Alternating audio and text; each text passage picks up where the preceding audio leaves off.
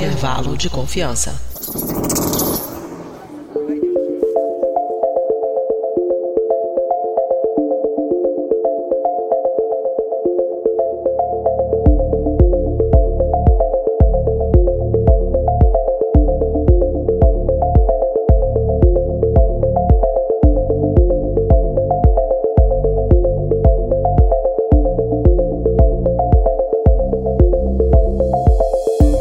Começando mais um episódio do Intervalo de Confiança, uma distribuição uniforme de pensamento crítico. E este é o nosso primeiro episódio dessa temporada de 2022. É o nosso episódio número 118, em que a gente vai falar de um assunto que a gente sabe que os nossos ouvintes gostam bastante. Fica uma pauta muito legal e vai ficar um episódio com certeza muito bacana. O episódio ele começa já já, eu vou falar quem está gravando aqui comigo, mas antes a gente vai para um breve quadro de recados da nossa produtora, a Mariana Lima.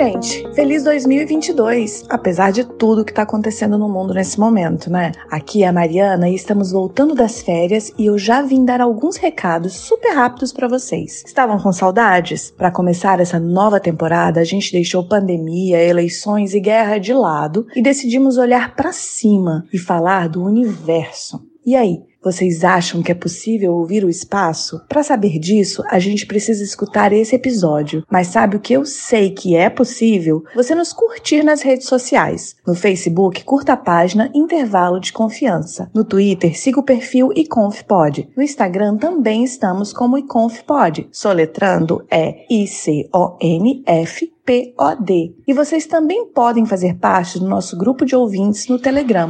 O link para o acesso está no post desse episódio. Entra lá no nosso site intervalodeconfianca.com.br. Agora, falando nesse programa, ele não é feito com o apoio da SpaceX. Nosso trabalho só é possível através da contribuição de ouvintes, apoiadores, como o Alcívio Vargas Neto, que contribuem mensalmente com valores que começam a R$ reais, o que dá menos que 20 centavos centavos por dia. Esse dinheiro ainda não é o bastante para cobrir todas as despesas, mas já nos ajuda muito. Faça como Alcívio, para quem esse episódio é dedicado, e torne-se você também um apoiador da divulgação científica. Para saber mais, entre em intervalodeconfianca.com.br barra apoie. É isso então. Eu vou ficando por aqui e deixo vocês com esse episódio bem bacana. Um grande abraço, até a próxima quinzena. Tchau, tchau!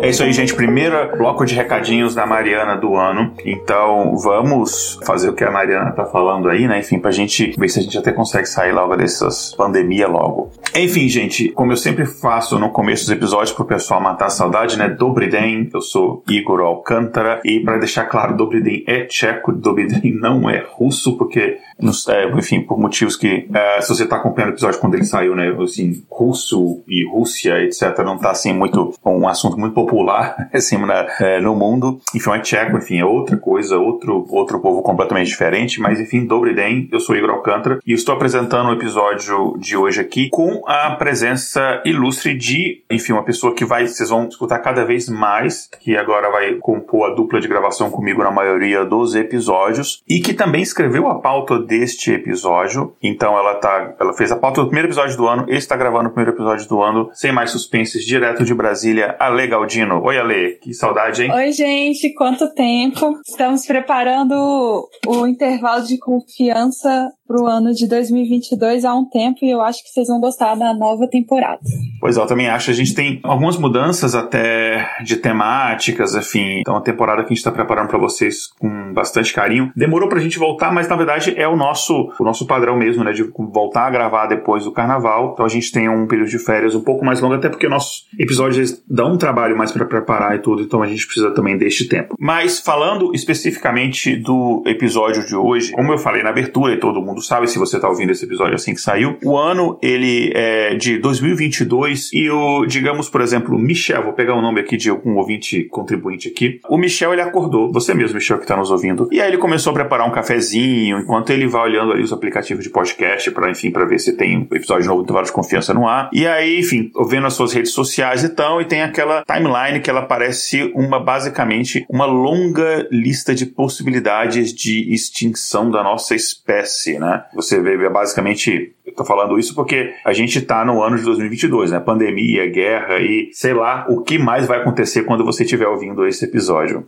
É, um vírus manteve mas o próprio vírus, além de não ter desaparecido, ele fica se modificando e a gente não sabe muito bem onde ele vai parar. Alguns países decidiram que podem ficar declarando guerra uns pros outros, como se a Terra fosse apenas um dos lugares possíveis para morar. Como se a gente pudesse simplesmente fazer as nossas malas, pegar um foguete e sair viajando. E tem até alguns alguns bilionários que realmente estão acreditando nisso, né? E enquanto está todo mundo pedindo se o mundo vai acabar por guerra nuclear, por causa de um negócio que deve ter uns 100 nanômetros, enquanto isso o mundo está aquecendo, aquecendo, aquecendo. E desde a revolução aquecendo, aquecendo. Mas bom, sabe o que também tá quentinho? O café do Michel. E aí ele continua procurando um episódio que fala sobre algo que não seja pandemia, que não seja guerra e que não seja aquecimento global. Aí o Michel descobriu que o podcast que ele patrocina, que é o Intervalo de Confiança, ele tá com um episódio novo. E ele também quer uma fugazinha da realidade. O que ele não sabia é que a roteirista quer exatamente a mesma coisa. E é por isso que a gente tá fazendo isso. Então, caro ouvinte, este é o primeiro episódio do Intervalo de Confiança 2022, como eu comentei no começo. E diante desse caos climático, das eleições presidenciais que se aproximam, diante do preço da gasolina que aumenta e daquela pessoa que não manda mensagem de bom dia te deu um vácuo, nós decidimos, contrariando aquele filme da Netflix sobre negacionismo, e nós vamos olhar para cima e falar um pouco sobre astronomia e sobre como nós interpretamos o céu. E ainda vamos ouvir umas musiquinhas, sabe, compostas por quem? Por ele, o Senhor Universo. E a gente citou aquele filme da Netflix, né? Já que a gente citou, a gente pode começar com essa questão questão, Igor. Por que nós olhamos para cima e desde quando? É, essa é uma coisa que a gente tem muito particular, né, nossa, do, do espécie humana, né? Imagina que você é um hominídeo, né, um dos nossos antepassados, e que assim como qualquer homo sapiens, em 2022 você não está entendendo nada do que está acontecendo. Você nasceu, você deu sorte, sobreviveu até a idade adulta, e você vive para saciar os seus instintos mais primitivos de sobrevivência. Você precisa se alimentar, se livrar de predadores, e se der sorte, quem sabe, achar aquele contatinho no Tinder e se reproduzir. E eu sei que é quase idêntico ao que vivemos hoje em dia, mas lembre-se que nossos antepassados, australopithecus, sei lá, enfim, os nossos antepassados, eles não tinham acumulado todo o conhecimento científico que a gente tem hoje. A gente vê, por exemplo, uma chuva, tem um raio, a gente,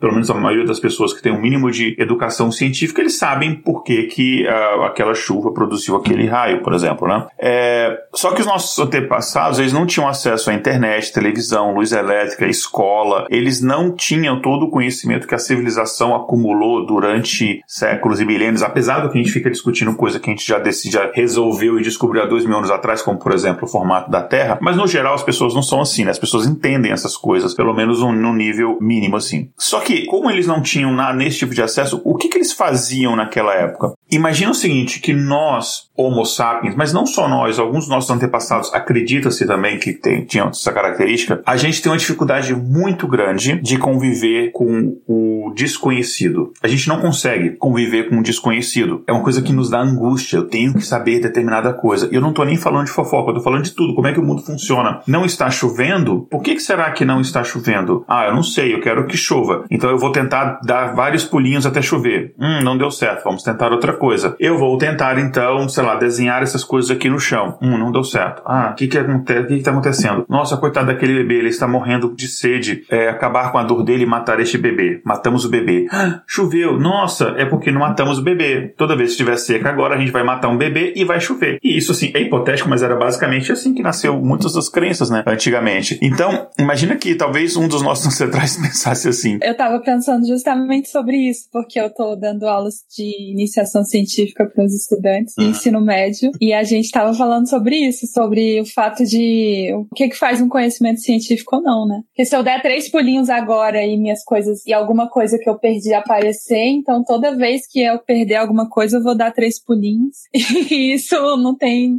nenhuma lógica assim e basicamente a nossa vida é feita de pequenos momentos como esse, padrões que a gente cria na nossa cabeça. Exatamente, isso gera muita confusão. Mas imagina que, enfim, é, uns nossos ancestrais talvez estivessem pensando assim, né? Oh, aquele negócio redondo no céu ali que fica brilhando à noite, depois parece que alguém comeu metade desse negócio, depois ele desaparece, caraca, o que aconteceu? Aí ele volta, ufa, e fica esse, esse negócio, né? Cara, que doido. E aí de repente começa a cair água do céu, aí tem um negócio que faz barulho, aí tem outro negócio que brilha, e aí se ele cair na árvore, faz fogo, e aí se cai em você, você morre. Cara, é, imagina a, como esses caras veem o mundo como isso, obviamente, é, eles nasceram e se acostumaram com esse fenômeno, mas era um mundo assustador, né? E, enfim, ele não entendia o que a gente conhece hoje como fases da lua, a física de um raio, ciclo das chuvas, enfim, nada disso parecia uma coisa agradável. E o que era mais desagradável para eles era o desconhecimento. Mas mesmo assim, como esse pessoal não tinha internet, não tinha Big Brother, não tinha WhatsApp, não tinha nada dessas coisas, eles tinham uma coisinha que chamava tempo livre. Eles tinham um tempinho livre ali, é muito mais do que a gente. E não tinha cidades iluminadas, que hoje em dia é muito difícil você olhar para o céu e ver de fato um céu estrelado bonito numa cidade. Você tem que ir para um lugar bem isolado para você conseguir ter essa visão. Inclusive, eu recomendo que façam isso se tiver oportunidade, que é uma coisa maravilhosa que a gente esqueceu, que é olhar para o universo. Eles tinham esse tempo livre, eles tinham essa possibilidade, não tinha nenhuma iluminação que afetasse a visão deles do céu. E aí eles olhavam para o céu e eles ficavam pensando, cara, o que, que é que tudo isso significa? Será que era como o Pumba fala, né, que eram basicamente estrelas de gás, né, que estão ali, ou será que era como o Timão? Não, era apenas, sei lá, vagalumes que ficaram presos no céu. Enfim, então vamos imaginar que esse, esse ser pré-histórico, esse homem pré-histórico já estava olhando para o céu e depois até os próprios primeiros é, seres humanos, as primeiras civilizações, eles sempre, a gente sempre teve o costume de olhar para o céu. Então esse olhar para cima é, e, e, admirar e vislumbrar o universo e tentar entender que a gente é um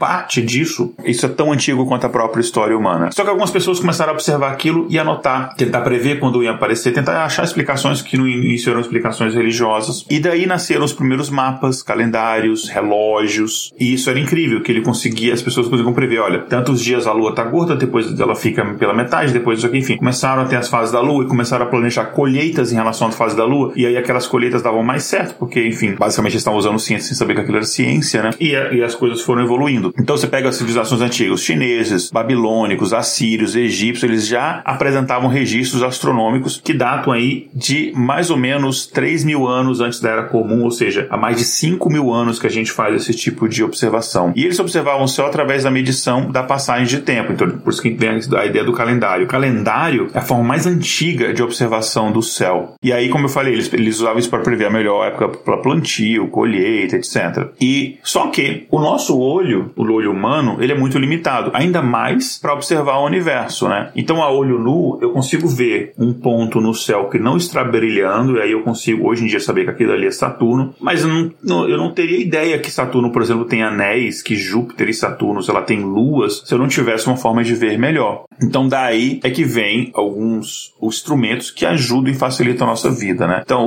os astrônomos, a gente já subindo um pouquinho nessa timeline, eles tinham acesso a astrolábios, quadrantes e outros dispositivos que eram usados para medir a posição de objetos no céu e o ângulo entre eles. E eu falei alguns algum desses objetos aqui, né? O astrolábio basicamente ele era um instrumento náutico. enfim, obviamente, você pensar que os navegadores, quando eles cruzavam os oceanos, eles não se baseavam apenas pelo céu, eles precisavam também navegar à noite, né? Então, era um instrumento náutico que era basicamente era uma forma esférica, ou às vezes de um ciclo graduado, com uma, tinha uma haste móvel. Ele era usado para observar e determinar a altura do Sol, das estrelas, e assim eles usavam isso para medir latitude e longitude do lugar onde eles estavam. E daí eles conseguiam se guiar e navegar. Então, isso é uma coisa incrível, né? A gente não, sem astrolábio, os europeus não teriam chegado na América. Aí eu não vou entrar na questão se teria sido muito bom para os nativos americanos. Não vou entrar nessa questão, mas outras questões negativas também seriam, seriam não teriam acontecido, né? Ou melhor, questões negativas teriam acontecido. Ou melhor, mas nem sempre dava certo também. É, exatamente. a ciência tá aí, ela não é má, né? Só que aí se a gente usar isso pro mal já é outra coisa. Mas enfim, vamos, vamos falar de. Eu, eu falei que você tem aqui telescópio, mas o telescópio surgiu quando? Ele é mais antigo que o Facebook, será, Lê? Eu acho que que não. Brincadeira. Ó, o primeiro telescópio, ele surgiu em 1608. Foi quando um fabricante holandês, ele fez uma patente de um dispositivo que ele usava umas lentes assim, quem vai, quem entende de ótica, eles juntavam uma lente objetiva convexa e uma côncava, e aí criavam uma imagem que ela ampliava, é, uma imagem que estava ampliada três vezes. Assim, é pouco, mas já é alguma coisa, né? Sim. Nessa época, a gente tem um, um, influencer, que temos um episódio que tá ficando pronto sobre o Galileu Galilei. E lá em Veneza, em 1609, ele também construiu um instrumento. E aí, de, depois de muitos testes, ele acabou conseguindo ampliar 33 vezes a imagem. E é um telescópio que tava bem melhor, né? E aí, em 1610, ele já começou a fazer algumas descobertas importantes, tipo ele viu os quatro brilhantes satélites de Júpiter, ele já viu as manchas solares, as fases de Vênus, por exemplo, né? E assim, a gente sabe que o ser humano, sempre o ser humano foi olhando para cima e foi construindo esses instrumentos para olhar para cima. E conforme o estudo sobre o céu foi avançando, algumas tretas foram surgindo, né? Vocês devem se lembrar, assim, de escola, quando vocês estudavam, por exemplo, geocentrismo, heliocentrismo, coisas do tipo. Isso é, vem do avanço das discussões e vem do que, das nossas observações que foram melhorando ao longo dos anos.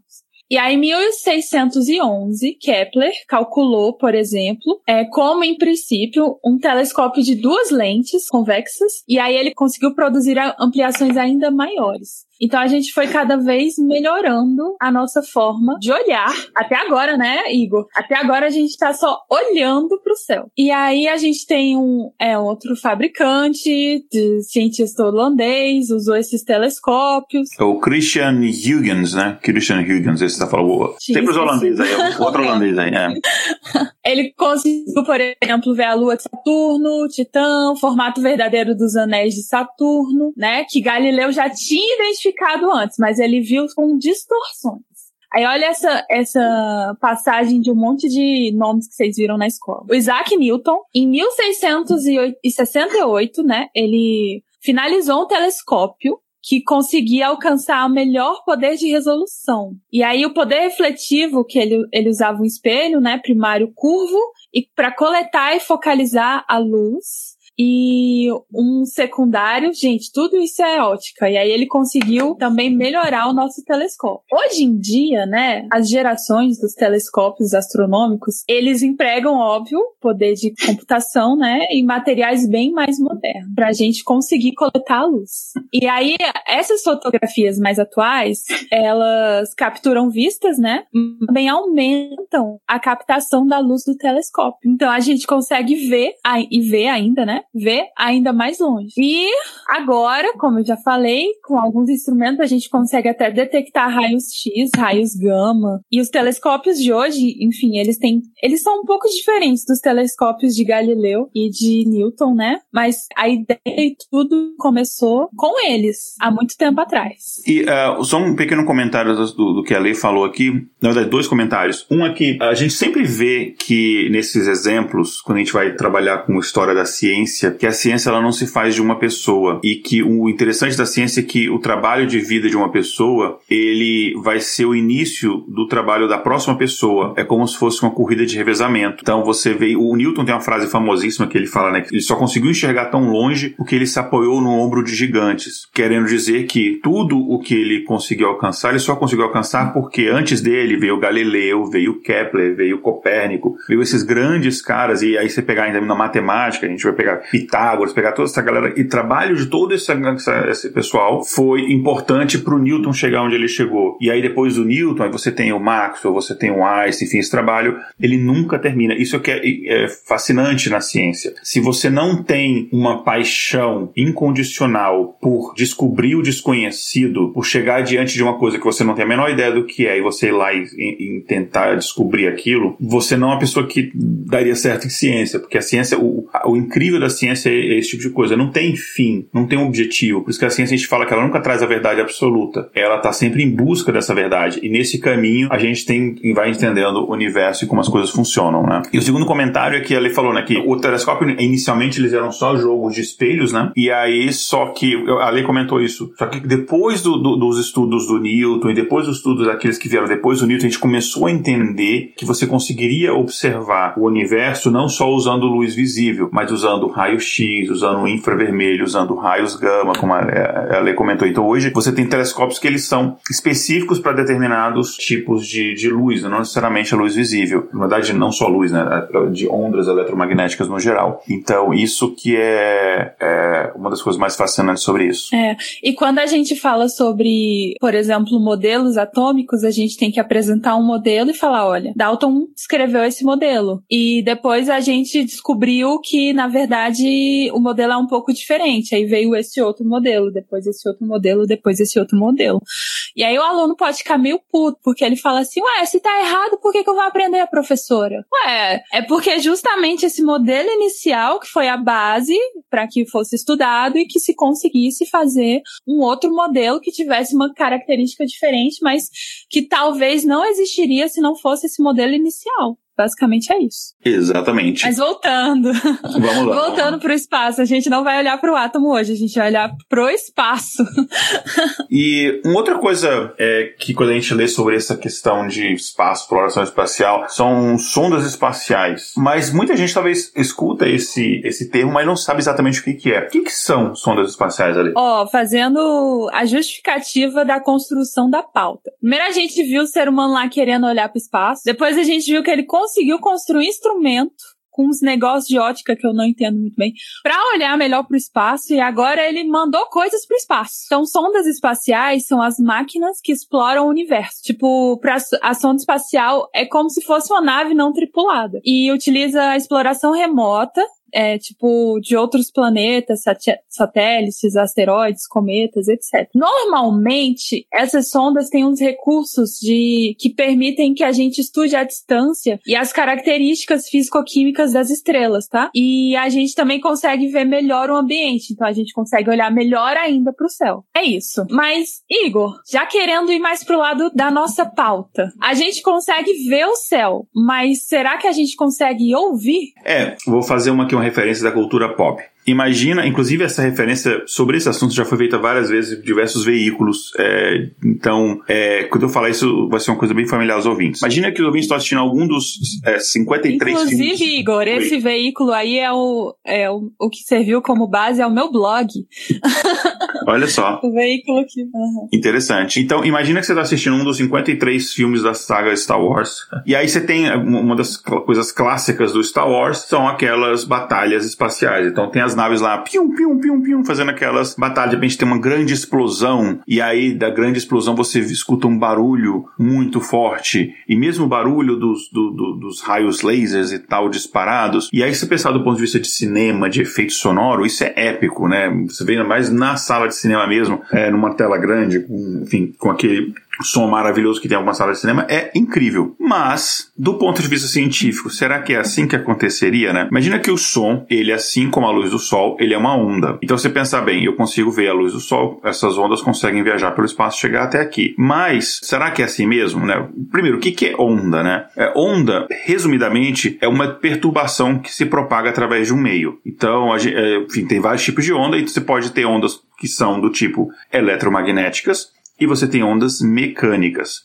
A luz solar ela é uma onda eletromagnética. E as ondas eletromagnéticas elas têm uma característica, dentre várias, mas uma que importa aqui é que elas se propagam no vácuo ou até mesmo em certos materiais. E o material que constitui o espaço, ele é muito diferente do material da nossa atmosfera. Afinal de contas, o espaço é constituído por vácuo, enfim, é espaços vazios. Já o som, ele não é uma onda eletromagnética, ele é uma onda mecânica, então ela não se propaga no vácuo. Ele precisa de um meio para se propagar. E como no espaço não tem muita matéria, é impossível ver alguma explosão. Então, os efeitos eh, especiais em Star Wars, na realidade, não aconteceriam, mas seria de fato muito chato. Seria uma guerra seria completamente silenciosa, né? Alguns filmes, eles tentam burlar essa limitação científica com uma trilha sonora, né? E aí você assim, ó, tá sendo cientificamente acurado, estamos colocando uma música assim só para parecer épico. E outros, como Star Wars, não ligam muito para isso, né? E eles simulam explosões e tal, e não estão nem aí. Em defesa de Star Wars, Star Wars não é ficção científica, na minha opinião. Star Wars é uma aventura espacial, enfim. Então, assim, de fato, eles não estão nem. Até o fato de você ter uma explosão, mas será que poderia ter uma explosão na ausência de oxigênio? Mas seja uma outra questão que a gente não vai entrar aqui hoje, porque não. É, enfim, aqui, aqui a gente está falando de som é, e não de outras coisas, não de combustão. Eu não me lembro, mas não sei se é, se é isso mesmo, mas eu acho que Interestelar, na hora que ocorria as explosões, ficava tudo mudo, assim. Porque eu assisti há muito tempo, eu tava pensando que tem.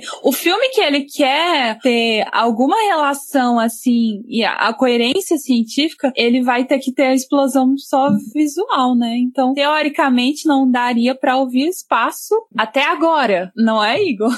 Ah, não sei. É, tem, um, tem um conceito interessante é, chamado de sonificação, né? Vamos, vamos falar um pouco dele, Ale. Sim, é, gente, é um conceito, eu acho que é novo para muitos de vocês e também foi muito novo para mim, foi, foi muito louco. Peraí, deixa eu tentar adivinhar. Deixa eu tentar adivinhar. Sonificação é tipo eu. Eu gosto do PlayStation, PlayStation da Sony, é isso? Não, não, não é isso. Ah. não, mas, ó, cara, ouvintes, em minha defesa, em defesa da roteirista, isso aqui tem relação com ciência de dados, tá bom? então, ó, vamos começar por partes. Primeiro sobre a ciência de dados. A gente sabe que a gente, a gente hoje em dia, a gente pode gerar som, presta atenção, através de sequências de DNA, de índices financeiros, de tráfego de internet, de imagens, de Facebook, do Twitter, dentre vários outros exemplos. Isso só é possível porque tudo que a gente conhece, todas essas coisas que eu falei, nos proporciona muitos dados. E essa parte eu deixo com o Igor. É, então, assim, o que é dado? Dado, ele é uma informação, né? Assim, estão relacionados, né? E o que é informação? Quando a gente pensa do ponto de vista de ciências da computação, informação é uma coisa que é muito fácil a gente compreender, né? Então, é uma coisa que você consegue armazenar ou você consegue transmitir através de uma rede, isso a gente considera dado. Ou você consegue processar. Só que, do ponto de vista geral, ou do ponto de vista mesmo da, da, da teoria matemática, informação não necessariamente é isso apenas, né? Informação é qualquer coisa que você contém uma propriedade de algum objeto, ou uma descrição de algum objeto, ou algum número de algum objeto, enfim, é qualquer coisa relacionada a algum objeto ou matéria. Isso pode ser considerado informação. É, e a teoria de informação, enfim, tem outras, outras classificações ou definições de informação, e, mas a gente tem um episódio inteiro que a gente fala sobre teoria de. Não fala necessariamente de teoria de informação, mas a gente fala de um dos aspectos principais da teoria da informação. Então, basicamente, tudo é dado. E quando gente fala tudo, é, hoje em dia, tudo que você produz acaba sendo dado, é verdade. Em alguns episódios eu comentei, por exemplo, que a quantidade de vezes que você carrega o seu celular e o quanto de bateria é gasta do seu celular são informações, são dados que podem ser usados, por exemplo, para saber quanto, se você é uma pessoa ansiosa ou não. Quantas vezes você desbloqueia o celular, a, quantas vezes você, a posição que ele está, se ele está, sei lá, na horizontal, na vertical, se ele está em cima, embaixo, dá para saber se até se ele está no seu bolso, se não está. Tudo isso. Se você é tá apaixonado e tá vendo o tempo todo se o crush tá online, não façam isso, gente, por favor. Exatamente. se você abre direto, por exemplo, determinados aplicativos, por exemplo, o aplicativo do banco, ou tá quebrado, ou tá no então, tipo, tipo de coisa assim. Então, tudo, tudo é dado. Mas não só aqui, também no universo. É, então, olha só, gente, presta atenção que a cabeça de vocês vai explodir que nem a mim. A ideia de, da sonificação é a gente conseguir representar esses dados através de sons. Então, sonificação é tipo a utilização de um áudio não falado, ou seja, não pode ter voz, para transmitir alguma informação. Aí, sonificação meio que significa sonos do latim, significa som, ou seja, sonificar um dado é tipo você transmitir esse dado por via sonora. É muito doido. Você vai pegar os dados e fazer um som com ele. Na sonificação, a gente faz a transformação das relações dos dados em relações percebidas em um sinal acústico e, e de algum alguma forma isso pode facilitar a comunicação ou a interpretação. Mas assim, a sonificação ela pode ser feita de qualquer forma? Não necessariamente. Por quê? A sonificação, ela pode ser, é, só pode ser chamada de sonificação se o som que você faz tem propriedades objetivas em relação aos dados de entrada. É muito doido. Mas tipo assim, a transformação tem que ser sistêmica e reprodutível ainda. Ou seja, o sistema pode, pode ser utilizado intencionalmente, com dados diferentes, mas sempre tem que repetir os mesmos dados. Ou seja, sei lá, a gente vai falar aqui de espaço. Então, sempre que de uma imagem que você quer transformar em som, sempre que tiver um elemento químico, ele vai ter sempre o mesmo som, no mesmo tom, da mesma forma tudo bem? A principal justificativa para essa prática, né, é que alguns dispositivos, a gente, nós seres humanos, a gente tem a capacidade de reconhecer os padrões. Então a gente pega a imagem e transforma elas em sons. Assim como vocês estão percebendo, eu tive muitas dúvidas para produzir essa pauta. Aí eu fui pesquisar e eu achei o vídeo de um doutorando que ele se chama Samuel Van Hasbeck, algo do tipo. Ele estava aqui no Brasil fazendo o doutorado dele em sonificação, mas eu acho que ele já voltou para Europa. Só que aí eu sou cara de pau, né? Eu adicionei ele no Insta e comecei a fazer um monte de pergunta para ele. Aí ele ainda me ajudou, ele respondeu. Eu perguntei para ele o seguinte: Pra eu fazer a sonificação, existe algum padrão? Tipo assim, eu sou uma química. Eu gosto de padrões. Eu gosto que a massa aqui na China tenha o mesmo padrão, sabe? Se você se pesa aqui e se pesa na China, tem que. Na balança é bom que dê a mesma quantidade. Então eu gosto de sistema de unidades. Mas enfim, aí eu perguntei para ele o seguinte: pra eu conseguir fazer essa sonificação, existe algum padrão? Algum manual? Como é que eu faço? Aí ele respondeu: eu vou ler o que ele me respondeu, né? ele falou assim: não existe regra para sonificação. A pessoa que faz a sonificação pode escolher o que considerar melhor para contar a história. Aí ele deu o exemplo da poluição. Aí ele falou assim: se eu quiser pegar um dado, ou uma imagem, ou sei lá, uma tabela com um monte de dados sobre poluição, quem faz a sonificação, a sonoridade, ele vai poder, por exemplo, vai tender a ir para sons mais violento. Só que o que, que é importante? Ele fala que o importante é ter consistência. Ou seja, se o valor X vale nota Dó, sempre a música que é produzida, sempre o valor X vai ter que valer a nota Dó. E ele falou ainda, eu, eu achei tudo muito estranho, né? Mas ele falou que a sonificação é um negócio relativamente novo. Aí a gente precisa explicar para o ouvinte como é que o processo de mapeamento funciona para realmente entender isso com mais profundidade. E aí ele falou que no futuro o público vai ouvir sonificações e vai começar a entender melhor a relação entre dados e sons. Mas você já tem um papo legal para falar na mesa de bar quando vocês puderem ir, por exemplo.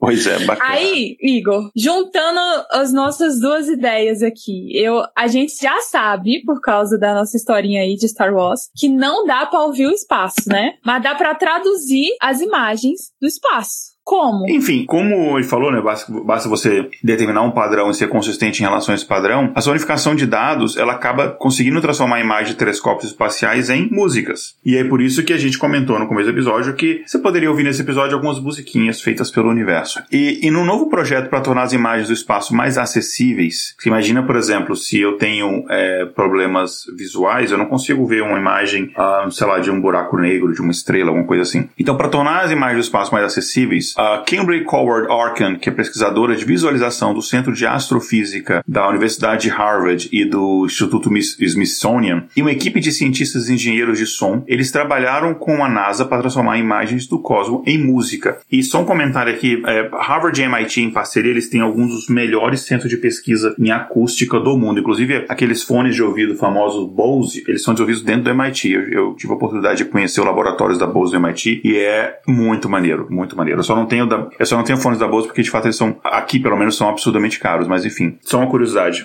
Então, voltando aqui ao assunto, né? Eles usam uma nova técnica que a gente comentou, só que ela é chamada da, da sonificação, só que essa aqui é chamada sonificação de dados, que pegam imagens capturadas de telescópios espaciais e traduzem em som. Então, basicamente, aquele conceito de sonificação, só que de aplicada, por exemplo, à poluição, a gente está aplicando a dados de telescópios. E eles traduziram imagens como, por exemplo, do centro da Via Láctea e os pilares da criação e em música. E E o objetivo principal é tornar visu, o visual né, dessas, do universo mais acessível para deficientes visuais e, enfim, basicamente a acessibilidade acabou se tornando o foco da carreira dessa cientista, né, da Arkham, né, da Kimberly Arkham. E, o... é, e pelo Oi. que eu li, assim, rapidão, Igor, pelo que eu li, assim, é, a sonificação, ela não tem ainda um objetivo científico, né? Mas, por exemplo, um dos objetivos de, dela tá associado à acessibilidade. Cara, eu viajo aqui, depois eu posso falar, eu, é, quando li a pauta, eu viajei de algumas aplicações que eu imagino assim, cara, dava para fazer umas paradas assim, que não tem a ver com, com, com essa parte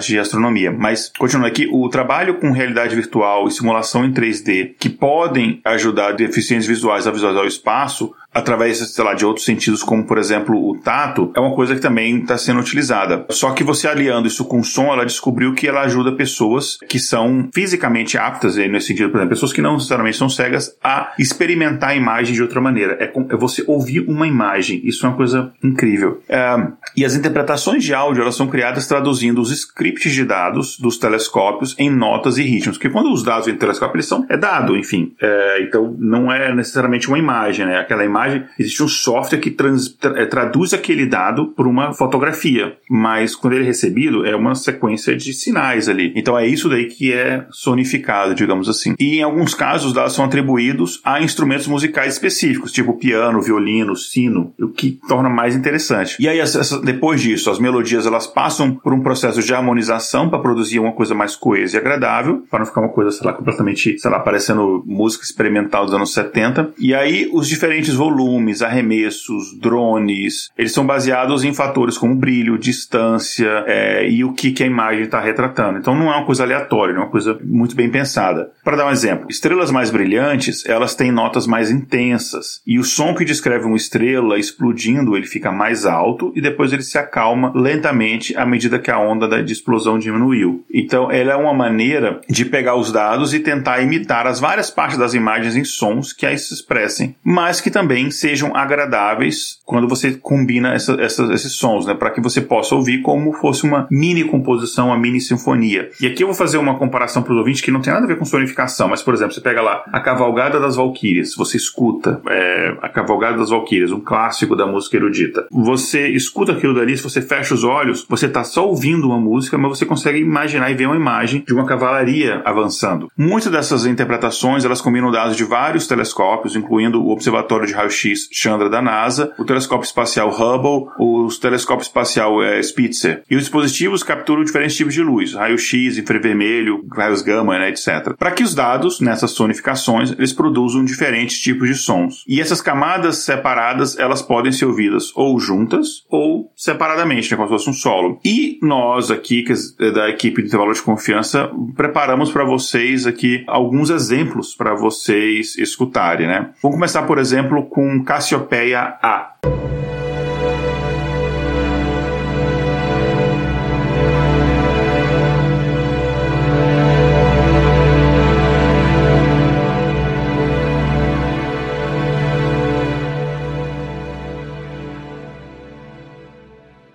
Esse som que vocês acabaram de ouvir, ele é tipo o que sobrou de uma supernova. Para quem não sabe, a supernova é tipo uma explosão estelar que ocorre, que é, e ela é muito luminosa. Essa explosão que vocês ouviram aí, de alguma forma, ela tá a 11 mil anos-luz de distância da gente. E aí os sons que vocês ouviram, eles têm relação com os quatro elementos químicos que são liberados na explosão. Olha que foda. Então, se você for comparar a imagem e ver o que cada coisa na imagem ilustra, e cada coisa na imagem tem uma parte meio que da supernova. E aí, eles têm até uma forma de seguir a sonificação. Às vezes eles pegam a imagem e olham da esquerda para direita, do centro para as partes. E aí, nessa imagem em si, eles meio que. É, o som que é produzido, eles, tipo, se move de fora para o centro. E os sons, eles meio que também representam. Alguns sons representam, tipo, os restos, os detritos que sobraram da supernova e outros dados relacionados à explosão. Isso é muito forte. É, o próximo aqui é o chamado Pilares da Criação. Eu vou pedir aqui pro nosso editor Léo. Léo, coloca aqui pra gente o som do Pilares da Criação.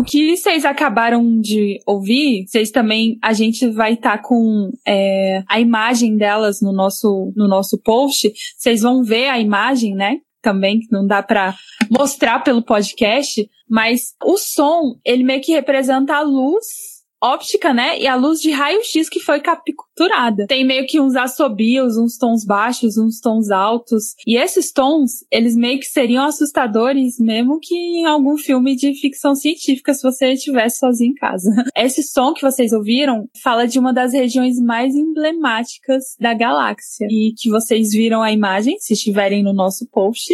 E agora vocês também, de alguma forma, podem ouvir. Bacana. O próximo é o chamado conjunto de bala Bullet Cluster. E eu vou pedir de novo pro Léo colocar esse som aqui pra gente escutar.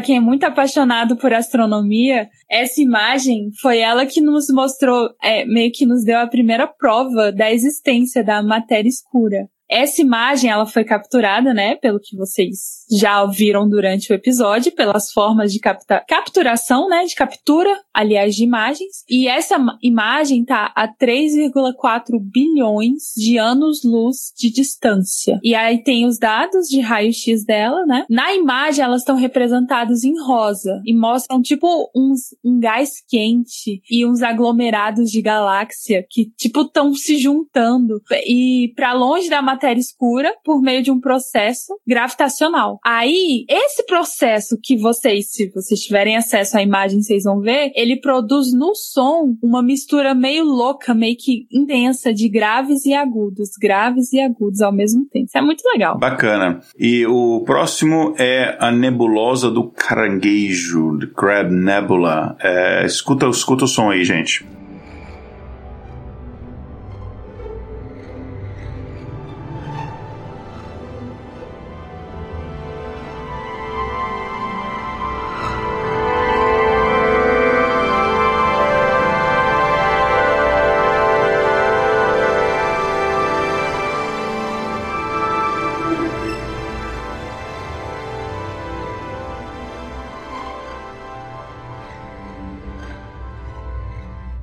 Isso aí fala de uma região que tem uma estrela de nêutrons que ela tá girando muito rápido, tipo, formando uma estrela maior e, e que meio que entrou em colapso. E aí, essa imagem, essa loucura, ela é retratada com, através de um latão, de cordas de sopro e subidas e descidas repentinas, de altos e agudos, como vocês puderam ouvir, assim. Cara, é muito legal, né? E vamos agora, já a gente viu, então, várias é, estruturas do universo, vamos ver uma, uma das mais impressionantes, né, que é uma supernova pra gente encerrar. Então a gente vai ouvir agora a Supernova 1987A.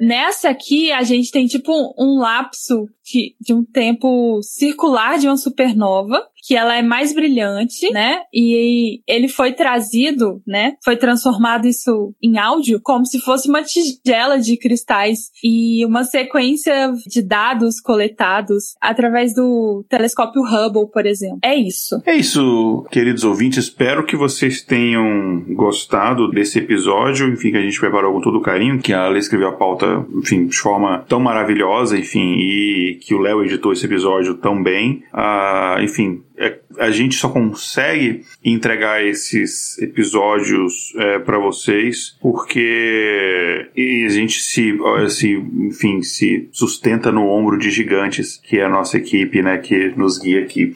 E a gente começou o ano fazendo um episódio sobre olhar para cima, sobre a questão dos sons do universo, que às vezes eu, eu acho um exercício de humildade, um exercício de perspectiva, você pensar no universo, pensar na nossa insignificância no universo. E é para algumas pessoas esse pensamento dá a elas um sentimento ruim, de falta de propósito. Para mim, não. Para mim é o oposto. Me dá um sentimento de que a, a gente é um pequeno micropartícula de uma coisa tão grandiosa como é o universo. Então, às vezes, as nossas picuinhas por é, sei lá, eu estou do lado de cá dessa linha imaginária que a gente chama de fronteira, você está do lado de lá e por isso agora a gente estudeia, eles são tão irrelevantes. Enfim, a gente só tá, se vive apenas basicamente num, num, ponto pálido azul, na esquina mais brega da galáxia, enfim. Então, é, várias referências aqui. É, enfim, então é, é, basicamente isso que eu queria deixar como mensagem final. O episódio não acabou ainda, tá? A gente vai passar algumas, algumas indicações para vocês, mas é isso então. É, Ale, alguma consideração final a gente passar para essa sessão? De indicações?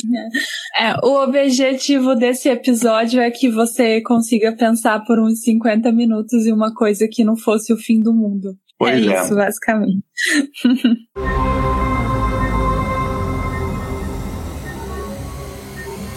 Espaço Amostral. Gente, a gente está agora aqui no nosso quadro Espaço Amostral, que é o espaço onde a gente traz indicações culturais ou não, podem ser, sei lá, entretenimento, pode ser qualquer outra coisa, para os nossos ouvintes. Eu vou começar hoje em ordem alfabética, olha só, só para ficar por último. Ale, você tem alguma indicação para deixar para os ouvintes? Bebam água, eu acho. Infelizmente eu não andei consumindo na, nenhuma cultura pop ultimamente, então não. Pode ser qualquer coisa.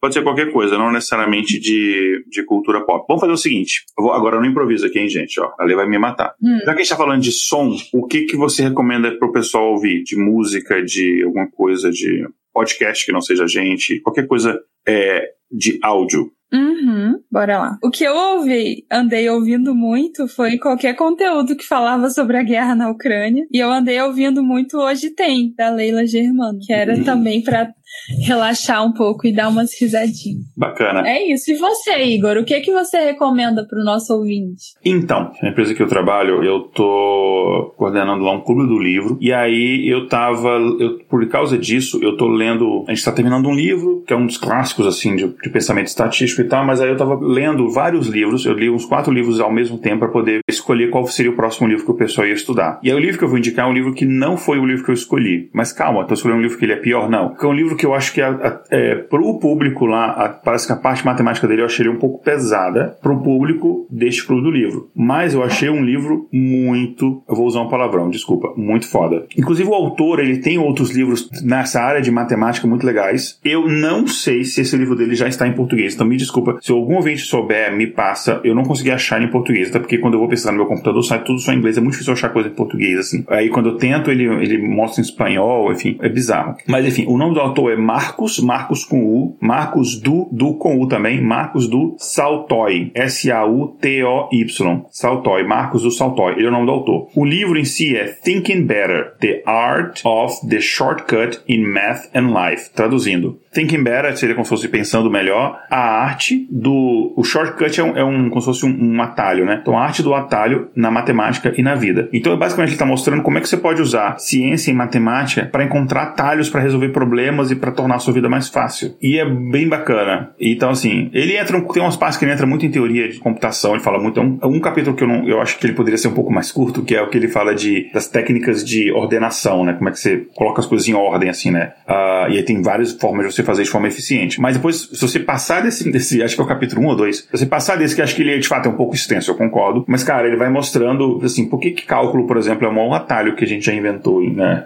na, na, na, na área das exatas. e tal. E ele vai mostrando várias coisinhas que a gente pode utilizar e tal, é bem bacana. E fica uma segunda recomendação que é o autor em si. Ele tem livros tipo lá, O Mistério dos Números, que ele mostra vários enigmas matemáticos e alguns, é, acho que a maioria, talvez, se eu não me lembrei desse livro, uh, a gente nunca conseguiu resolver, sei lá, coisas, enigmas não resolvidos da matemática. Tem a música dos números primos, uh, que não tem a ver com música, apesar. Eu podia, eu podia ter colocado esse, né? Esse é bem mais antigo. Esse eu lembro que eu li, assim, eu, eu li há muito tempo. Que ele fala. É, ele fala basicamente dos mundos, números primos, porque eles são tão importantes, são fundamentais e tal. E antes de encerrar, eu falei que eu tinha tido umas ideias desse negócio de sonificação. Cara, eu imagino que deve para usar a sonificação para fazer criptografia.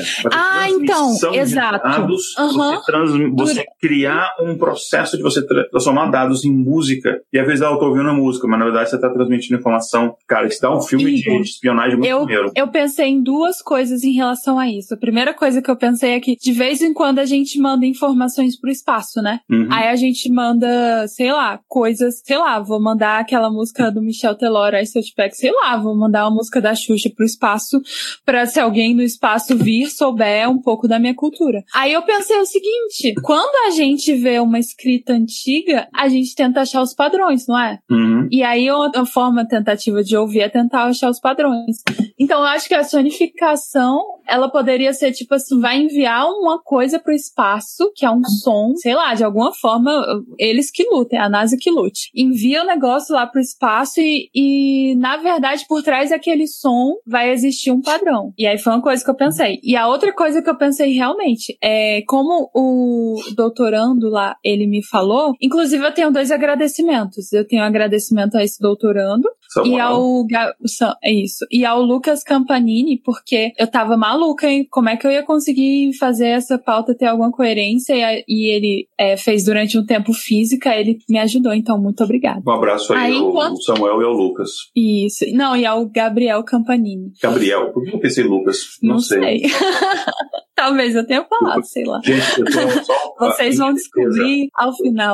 Eu tenho uma memória maravilhosa para número, para datas, e eu tenho uma memória inexistente para nomes. Se você é meu ex-aluno uhum. na faculdade, quando eu dava aula na faculdade no Brasil, saiba que uhum. poucos de vocês eu sabia o nome, mas eu sabia o número de matrícula de todos os meus alunos. Eu tinha, já porque eu tinha 60 alunos, eu sabia o número de matrícula de todos os meus alunos, mas eu não sabia, eu sabia o nome de uns 10. E aí. É, por a sua cabeça funciona diferente. Aí o aluno chegava para mim, professor, qual foi a minha nota? E aí eu tinha que pegar a planilha com o nome dele para falar nota. Aí eu, qual é o seu nome de matrícula? Eu fingia que não tinha o um nome lá. Ah, tal. Aí eu, ah, ok. Aí, não, mas, mas aí eu pensei, voltando, né? Eu pensei realmente que a gente pode fazer criptografia mesmo. Faz, faz muito sentido. Bacana. É isso só. E alguma consideração final, Ale? Algum jabá, recadinhos finais? Ah, é isso. Eu agradeço as pessoas que me ajudaram a fazer a pauta e aos ouvintes. Estamos começando o nosso ano de pauta, né? Eu agradeço a equipe, a Tati, que está ajudando bastante. Ela é a nova chefe de redação e ela é muito organizadinha, ela faz tudo muito bem feito, então muito obrigada. E compartilhem o nosso episódio, que agora a gente está começando, estamos voltando com os episódios semanais. Exatamente, gente. É, o meu último recado é exatamente esse também. Ajudem a julgar o intervalo de confiança. É, vamos ver se a gente sobe número de ouvintes esse ano, pra gente, enfim, continuar crescendo, né? E, e, e levar, enfim, um pouco conhecimento que a gente traz aqui para cada vez mais pessoas. Gente, então, um grande abraço. Tchau, tchau. Até semana que vem com mais episódio episódio. Finalmente voltamos. Tchau, tchau. Na Chuleda